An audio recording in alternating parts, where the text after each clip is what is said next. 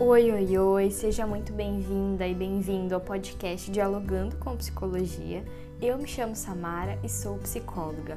É um prazer dividir esse tempo com você.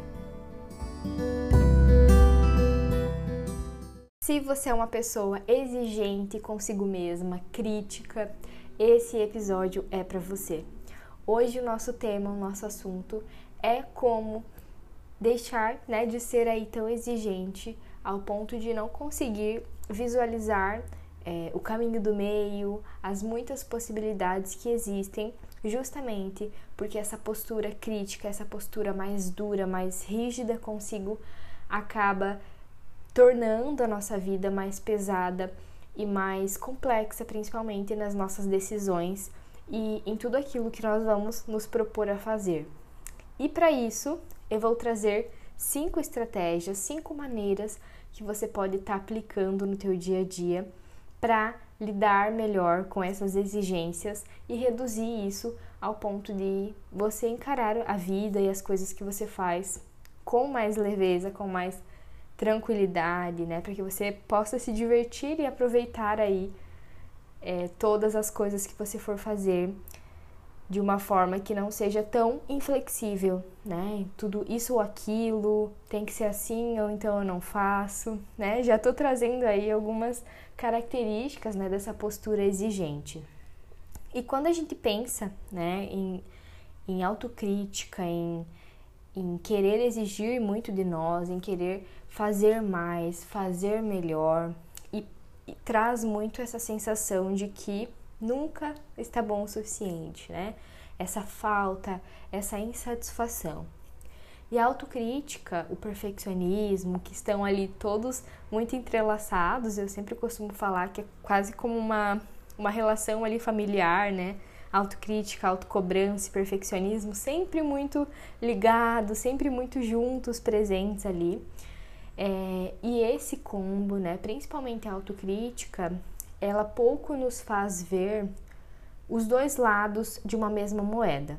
Fato é que uma moeda tem os dois lados. Mas, na maioria das vezes, qual que é o lado que a autocrítica nos faz ver? Será que é o lado da sorte, entre aspas, né, da moeda? O lado, né, mais positivo, que tem ali os seus benefícios, que tem os avanços, que tem as melhoras, os esforços? Pouco provável, né? Na maioria das vezes, ela nos faz visualizar, né? E ela nos relembra é, aquilo que a gente não sabe fazer, quem a gente ainda não é, as coisas que a gente ainda não tem. Então esse olhar é sempre direcionado para o degrau da escada acima, né? Nunca olhando, nossa, quantos degraus eu já subi. A autocrítica ela faz e a autocobrança faz esse olhar sempre para cima, né? Para que ainda falta, para que ainda não temos. E isso vai nos tornando muito insatisfeitos. Realmente a gente nunca vai se sentir realizados ou ao ponto de reconhecer ali os nossos avanços. E quando você está se julgando, se cobrando, você consegue lembrar das suas qualidades, do que tu já fez de bom? Como que é isso? Porque com esse jeito mais inflexível, a autocrítica ela também acaba nos colocando em extremos que vão dificultando a nossa vida, porque aí a gente acha que só pode uma coisa ou só pode outra. E nem tudo é assim, né? Nem tudo a gente tem que viver nos extremos. É, então, é, tem muito isso, né? Então, tenho que errar ou acertar, fazer bom ou ruim, fazer tudo perfeito ou não fazer resolver alguma coisa sozinha ou receber ajuda, né? Então percebe esse ou, esse ou faz com que eu só tenha ali duas alternativas e eu tenho que fazer uma escolha. Infelizmente eu não posso lidar com as duas pelo olhar da autocrítica, pela voz da autocrítica. É o famoso 880, né? Comigo é 880, as coisas têm que ser 880. Quem nunca, né, ouviu ou até mesmo já falou isso? Mas vamos analisar esse 8 ou 80. Ele justamente nos traz essa característica dos extremos, né? Que eu só posso uma coisa ou outra. Mas entre o 8 e 80, quantos números que existem aí? né? 72 números. E o que, que isso quer dizer? Que entre o 8 e o 80 existem muitas outras possibilidades. Existem o, existe ali o caminho do meio, né? Que é, é, é onde a gente trilha, onde na maioria das vezes a gente tá, né? Pouco a gente vai conseguir se sustentar em extremos. E eu sempre costumo dizer que nenhum extremo é bom, né? Nenhum extremo é saudável, porque na maioria das vezes a nossa vida vai fluir ali no caminho do meio, que é onde nós estamos percorrendo, nos desenvolvendo, nos autoconhecendo. E assim como existem dois lados né, de uma mesma moeda, também existem dois lados de uma mesma situação. E aí entra o nosso papel, né, enquanto pessoas que buscam esse amadurecimento, essa autorresponsabilidade, de procurar esse outro lado da moeda, de buscar visualizar isso, né, de buscar confrontar muitas vezes essa voz autocrítica que faz com que a gente foque só em um desses lados. Mas como fazer isso? Esse acho que é o grande desafio, né? Como que eu vou encontrar esse caminho do meio? Como que eu exercito isso? E para isso, eu trouxe aí cinco sugestões para você ir exercitando isso e colocando em prática no teu dia a dia. A primeira delas é troque o ou pelo e.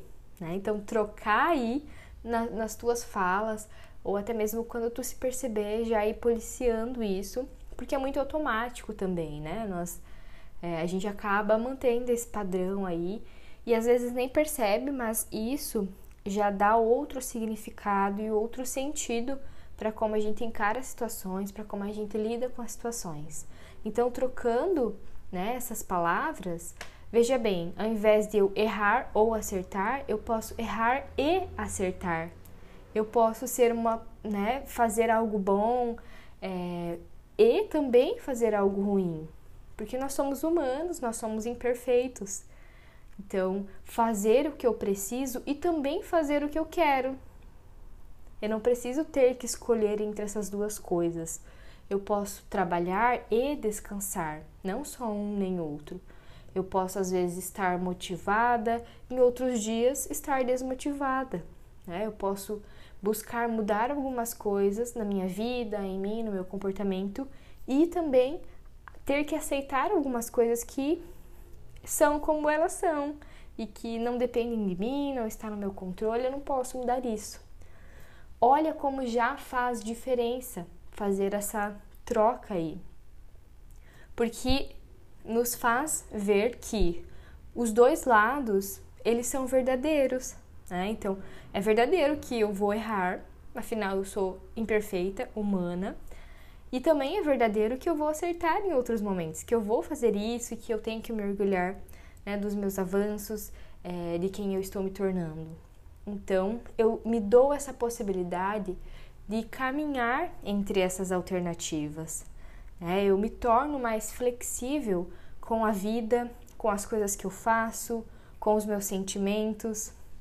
Então, eu posso ao mesmo tempo estar feliz por alguma situação, por, por algum evento, por alguma fase da minha vida e também estar triste por outras coisas que aconteceram. Eu não preciso estar em um e outro. Eu posso caminhar entre esses dois. Então, a primeira sugestão é essa.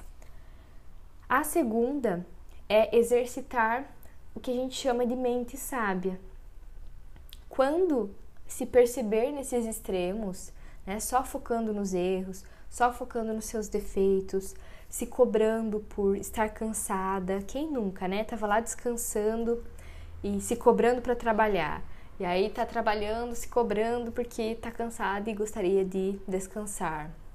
Ou até se julgando por algo que falou para outra pessoa e que depois repensou e não gostaria de ter falado aquilo, sempre que tiver se perceber nesses extremos, se pergunte: o que eu estou deixando de lado? O que, que eu estou deixando de lado? O que, que eu não estou vendo? O que, que eu não estou percebendo? É, qual alternativa, qual caminho eu não estou enxergando nesse momento? Porque fato é que existem duas possibilidades, mais que duas possibilidades, mais que uma forma de, de enxergar e de interpretar uma mesma situação. Então, fazer esse, esses questionamentos de se perguntar né, o que você está deixando de lado, o que, que você não está vendo, possibilita que você se dê essa chance de enxergar o outro lado da moeda, né, a outra alternativa, a outra possibilidade. O terceiro ponto é abandonar os extremos. Eu sempre digo né, e reforço que nenhum extremo ele é benéfico. Né? Então, muitas vezes a gente tem algumas falas que a gente nem percebe que está usando elas, mas que elas podem é, influenciar na forma com que a gente está se sentindo, inclusive quando a gente pensa na autocrítica, na autocobrança, né? Do tipo, sempre as coisas são assim, tudo é assim mesmo, eu sou assim, não tem como mudar. Trocar isso pra às vezes é assim, né? Talvez isso né, esteja acontecendo com frequência mesmo. Possivelmente eu seja assim. Então veja, você dá espaço, você dá abertura para muitas possibilidades. E não porque o sempre, o tudo, eu sou assim mesmo. Olha, até a minha entonação de voz já mostra o quanto isso é algo inflexível, ou seja, se sempre é assim, então não tem possibilidade de mudança, não tem possibilidade de enxergar uma outra alternativa, não tem não tem jeito, né? Não tem o que fazer. Então, é, se questionar e mudar essas falas, né? Mudar esses termos, dar essa é, flexibilidade, né? Para você também, né? Lidar aí com o teu jeito de ser, né? Com as tuas características e com tudo aquilo que acontece à tua volta. O quarto ponto é fazer o papel de um advogado de defesa. Então, é, nessa estratégia, que inclusive a gente utiliza ela em algumas intervenções dentro da terapia, é como se você fosse ali defender realmente é, né, um, um cliente, enfim, você vai defender os dois lados de uma mesma situação, assim como um advogado né, de defesa ali faria. Né? Então, cada, cada lado ali tem o seu advogado que vai se defender. Nessa situação, você faria defesa desses dois lados. Por exemplo, né, vamos supor que o, lado A seja você defender né, fielmente ali o fato de que você deve trabalhar. Então, você vai apontar, né, pensar em todas as evidências, todas as alternativas de que você trabalhar é necessário, é importante, né? O porquê que você quer isso, que sentido que isso vai trazer para tua vida, que benefícios, que malefícios. Então você vai defender, né, duramente o fato de ter que trabalhar. E o lado B é você defender o oposto disso, o fato de que você tem que descansar. Então você vai da mesma forma que o lado A apontar todas as evidências de que isso é verdadeiro, de que você tem que descansar, de que o que você está falando tem verdade e é necessário. Então veja bem, você vai caminhar entre as duas alternativas, né? Entre os dois lados ali e vai defender. Afinal, esses dois lados têm as suas verdades e esses dois lados são necessários. Então isso, mais uma vez, dá é, essa possibilidade de você ter e experimentar diferentes coisas ao mesmo tempo. E o quinto e último é, modo aí, última maneira de lidar com isso, né, de ser menos exigente consigo, é aceitar e mudar. Então, veja bem, tem um E ali no meio, né? Então eu posso aceitar e também mudar. Aceitar o que? A realidade como ela é. Então, muitas coisas na nossa história, nas nossas relações, no nosso comportamento, no nosso jeito de ser, são únicos, né? são subjetivos, são característicos e algumas coisas é, não, não são passíveis de mudanças, né? elas são o que são e, e a gente precisa trabalhar essa aceitação, né? aceitar a realidade como ela é e não como a gente idealizaria, imaginaria que fosse, ou esperava que fosse, gostaria que fosse, né? Algumas coisas, infelizmente, não são, né, da, da forma que a gente gostaria ou mereceria receber e, e ser. Então, a gente, nesses casos, precisa trabalhar a aceitação e mudar é, esse comprometimento a você mudar as coisas que precisam, né, de mudança, de alteração, é, ser repaginado ali, tanto, né, no teu jeito de ser, nos teus comportamentos, nas tuas relações e na forma com que você pensa, né, algumas coisas. Então, não existe só um ou outro, né? Existe um e o outro. E nós vamos estar caminhando e alternando entre eles sempre. Né? Acho que essa é a nossa missão e o nosso modo né, de viver. É esse caminho, é a jornada que a gente é, percorre. Né? Então a gente não nasce ou morre. Né? A gente nasce, trilha o nosso caminho, a nossa jornada, ali o caminho do meio e morre. Né? Então existem essas po várias possibilidades ali né, dentro da nossa própria existência. Certo? Eu espero que tu tenha gostado, que tenha feito sentido e que você possa levar essas cinco maneiras aí para o teu dia a dia, para as coisas que você for é, se desafiar né, e experimentar aí na, nas tuas relações e que seja de muito proveito. Um grande beijão, eu espero você aqui nos próximos episódios. Tchau, tchau! you